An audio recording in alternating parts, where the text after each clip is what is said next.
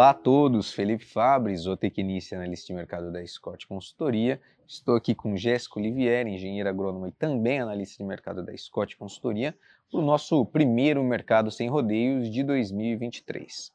E hoje nós falaremos sobre os principais pontos de atenção para o mercado do boi gordo ao longo deste próximo ano, ao longo deste ano que começa hoje. Bom, Jéssica, antes de mais nada, feliz 2023 para todo mundo que está nos acompanhando, né? Suas mensagens aí para o pessoal. É, eu espero que todos façam bons negócios agora nesse ano que a gente iniciou.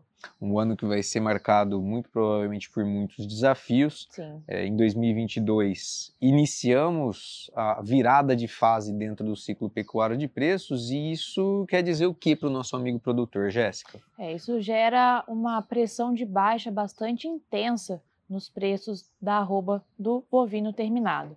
É, a gente viu que a retenção de fêmeas acabou, a gente teve uma maior disponibilidade de fêmeas gordas para o abate a cada semestre aí cerca de um aumento de 7% comparando ao trimestre anterior, desculpa, uhum. um trimestre comparando com o trimestre anterior, um aumento de mais ou menos 7% nos três primeiros trimestres de 2022, o que deve seguir no último trimestre de 22 e continuar também agora para 2023 essa maior oferta e o menor consumo de carne que aconteceu ao longo de 2022 serviu para pressionar esses preços e é algo que a gente pode continuar vendo agora em 2023 com um consumo que talvez dê uma melhorada, a gente está vendo questão macroeconômica, a economia Alguns brasileira né? dando uma melhorada, então desemprego lá embaixo, isso pode fazer com que é, essa, esse escoamento da carne bovina se a depender do preço pago pela arroba, for repassado para o varejo, né, do atacado para o varejo, se esses preços também derem uma recuada, a gente pode ver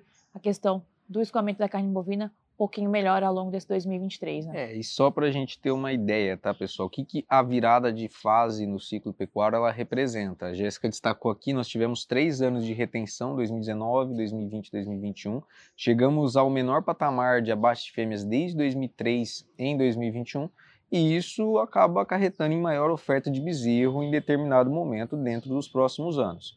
2022 começou a marcar esse, esse movimento uhum. e isso leva a um menor estímulo à atividade de cria. O produtor ele não vai se sentir à vontade para segurar a, a, vaca por mais tempo tentando entrar com ela em, em reprodução, porque os custos subiram principalmente e o preço. A remuneração está né, tá baixa. Exatamente. O, as categorias mais jovens foram as que mais, mais caíram, caíram, ao longo do Exatamente. ano de 2022. Movimento que começou em julho, praticamente, ali de 2021. Sim. Então a gente já tinha sinais de que essa virada de fase viria. A Jéssica comentou sobre os abates de fêmeas. Em 2022, até o terceiro trimestre, esses abates aumentaram 15% em relação ao ano de 2021 até o terceiro trimestre também, cerca uhum. de 16%. Então a gente já sentiu esse movimento pesando, maior oferta in, é, in, indiretamente acaba afetando a questão de preço pago pelo boi gordo.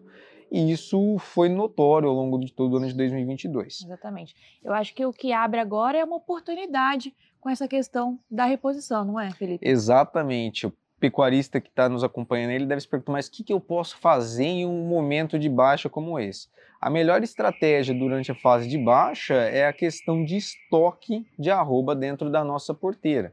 Tá? É, há agora um momento onde a gente tem um potencial de compra de categorias para reposição mais em conta, uhum. os preços comparativamente a um, dois anos atrás vão estar muito mais acessíveis, então a gente pode aumentar a quantidade de arrobas dentro da nossa propriedade e tentar trabalhar com um custo de arroba engordada a pasto mais em conta para chegar lá na frente numa fase de alta e conseguir revender é, esse, esse animal terminado para o frigorífico com uma remuneração mais agradável dentro dos próximos anos. Isso é claro, a gente tem que levar em conta que a, que a pecuária é uma atividade de longo prazo, médio e longo prazo. A gente não vai ter o resultado imediato. Então, pensando em curto prazo, a estratégia mais é, palpável nessa né? fase é a gente pensar em aumento de estoque de arroba dentro da nossa propriedade. Mas aí o produtor que faz a cria e recria deve estar se perguntando, e o meu lado como fica? A gente tem uma oportunidade agora de aquisição de boas matrizes, tá? pensando na próxima fase de alta do ciclo pecuário de preços, a preços também mais acessíveis. Então isso tudo acaba sendo é, fatores, são fatores que podem Exatamente. favorecer o que o produtor pode trabalhar ao longo desse próximo ano. E um dado interessante para a gente trazer também, é, levando em consideração o uso de tecnologia reprodutiva ao longo de, de 2021, tá, das estações de monta de 2021, ou seja, a bezerrada que está chegando no mercado agora, nós temos dados com relação ao uso de inseminação artificial é, num dos melhores níveis na temporada de 2021.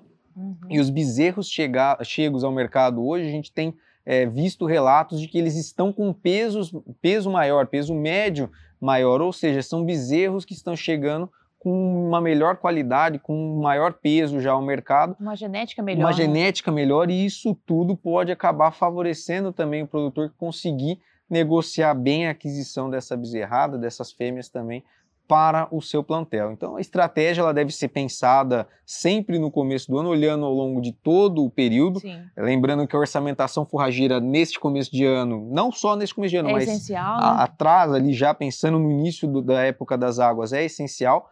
Então, uma boa orçamentação forrageira e uma estratégia de aquisição de, de animal para reposição mais em conta vai ser um fator decisivo para os resultados em 23 e 24. E do lado da demanda, né? Falando de exportação, exportação. Jéssica, 22 foi o ano marcado pela exportação. Sim. E o que, a gente pode esperar para 23? É, 22 foi um ano recorde tanto para faturamento quanto para volume exportado. Né? A gente exportou quase 2 milhões de toneladas em 2022 de carne bovina in natura. Exato. Então foi um, um ano bom para exportação, apesar de um ciclo de baixa aí, apesar do pecuarista ter é, esses preços um pouco mais baixos. Mas o que, que a gente pode esperar para 2023? A gente tem já a expectativa de que a China vai diminuir um pouquinho as compras, né? pouco mais de 9%, aí são as estimativas do Departamento de Agricultura dos Estados Unidos. Então, isso pode acabar baqueando, entretanto, a gente tem que olhar os principais concorrentes aí no mercado internacional do Brasil. Então, a gente tem os Estados Unidos, a gente tem Uruguai, Argentina, que estão em condições um pouco, vamos dizer assim, piores que o Brasil na questão de produção de carne bovina e a gente pode acabar se beneficiando disso. Além do mais, tem a questão também da vacinação de febre aftosa, então nós temos mais é, estados que já não estão mais vacinando, não tem mais essa obrigatoriedade e pode abrir é, mercados no, merca no, no mercados internacionais, internacionais né, mais, isso, exigentes. mais exigentes, como Coreia, por exemplo, em que a carne que foi do animal que foi vacinado não entra uma vez que testa positivo para a fitose. Né? Então, sem essa vacinação, a gente pode conseguir abrir esses mercados um pouco mais exigentes agora em 2023. É. E fica, uh, como é que fala, um trabalho aí em conjunto né, de toda a cadeia, de todo o agronegócio, juntando ministérios, produtores, frigoríficos, para ir atrás disso né, e conseguir esse marco aí para a gente. É, só para fechar a questão que a, que a Jéssica pôs, é, a China deve comprar 9% menos no mercado internacional como um todo, como não todo, só do sim. Brasil. Então, mais o Brasil, tendo a China como seu principal parceiro, deve sentir o impacto de uma diminuição nas aquisições chinesas. Mas o ponto que a gente tem que levar em consideração é provavelmente uma chegada em market share. Então, maior participação do Brasil no mercado internacional por conta de outros países, né? Sim. Estados Unidos e Uruguai em fase de retenção, retenção de, fêmeas, fêmeas isso acaba é, elevando a, a arroba e, por consequência, a carne que vai para o mercado internacional. Perde então, um pouco de competitividade, né? Exato, perde-se competitividade. A Argentina com uma crise sem fim por lá e no setor pecuário não está sendo diferente.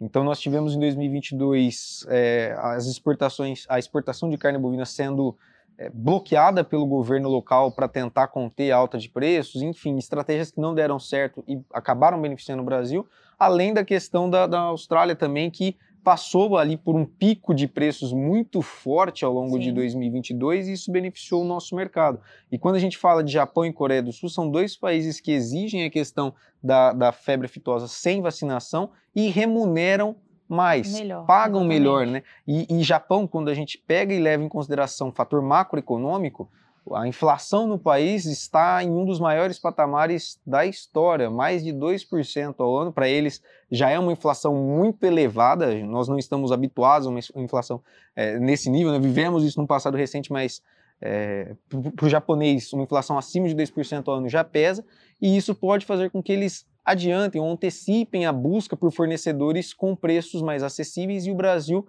tornando-se e tendo mais áreas livres de febre aftosa, pode se beneficiar nesse contexto. E como a Jéssica já falou, o mercado interno deve vir melhor com alguns fatores macroeconômicos nesse ano de 2022 apontando para isso e a expectativa de manutenção para 2023. É, acho que 2022 o povo estava bastante descapitalizado ainda, né? Foi um ano de, vamos dizer assim, pagamento de dívidas, né? Exato. né? Então a gente pode ver um 2023 aí a gente espera que seja melhor.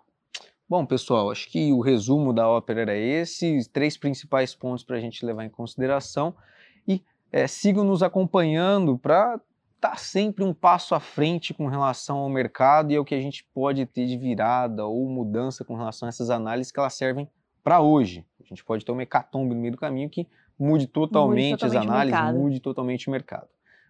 Até Obrigado a, próxima, a todos e até pessoal. a próxima, pessoal.